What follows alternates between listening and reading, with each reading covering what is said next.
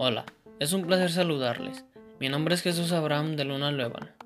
Curso el quinto semestre del Grupo B en la licenciatura en Educación Primaria, en el Centro Regional de Educación Normal de Aguascalientes. Hoy hablaremos sobre un pequeño cuento de índole educativo, titulado El niño que insultaba demasiado, del autor Pedro Pablo Sacristán, destacando los personajes principales, el gran mago y el niño Mano. ¡Oh, gran mago! Ha ocurrido una tragedia el pequeño Manu ha robado el elixir con el hechizo lanzapalabras. ¿Manu? Pero si ese niño es un maleducado que insulta a todo el mundo. Esto es terrible. Hay que detenerlo antes de que lo beba. Pero ya era demasiado tarde.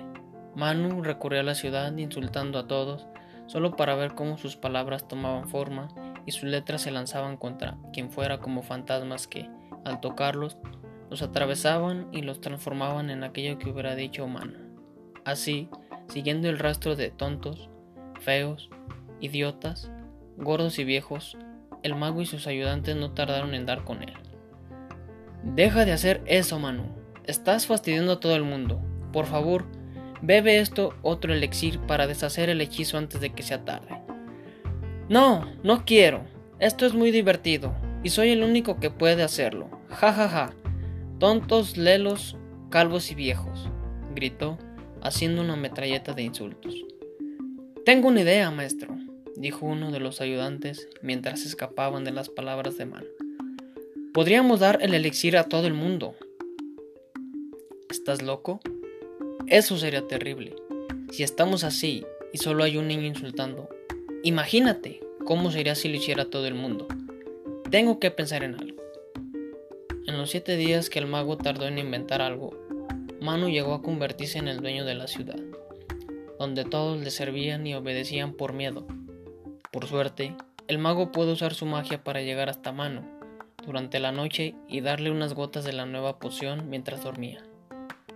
Manu se despertó dispuesto a divertirse a costa de los demás, pero en cuanto entró el mayordomo llevando el desayuno, cientos de letras volaron hacia Manu, formando una ráfaga de palabras de las que solo distinguió caprichoso, abusón y maleducado.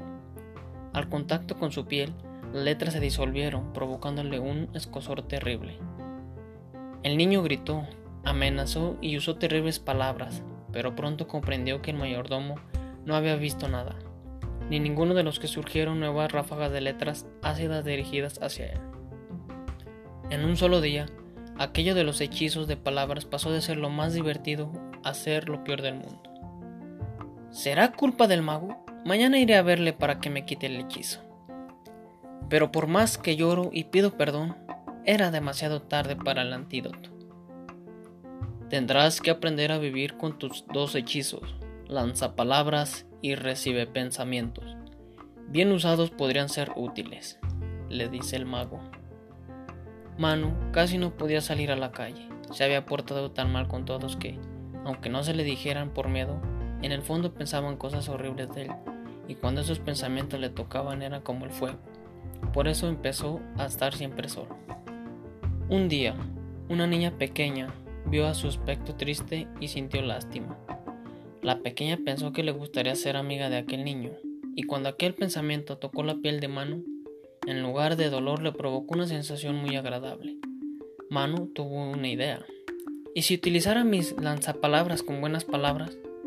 ¿Funcionará al revés? Y probó a decirle a la niña lo guapo y lo listo que era. Efectivamente, sus palabras volaron hacia la niña para mejorar su aspecto de forma increíble. La niña no dijo nada, pero sus agradecidos pensamientos provocaron en Manu la mejor de las sensaciones. Emocionado, Manu recorrió las calles usando su don para ayudar y mejorar a las personas que encontraba. Así consiguió ir cambiando lo que pensaban de él, y pronto se dio cuenta que desde el principio podría haberlo hecho así, y que, si hubiera sido amable y respetuoso, todos habrían salido ganando. Tiempo después, las pociones perdieron su efecto, pero Manu ya no cambió su forma de ser, pues era mucho mejor sentir el cariño y la amistad de todos que intentar sentirse mejor que los demás a través de insultos y desprecios.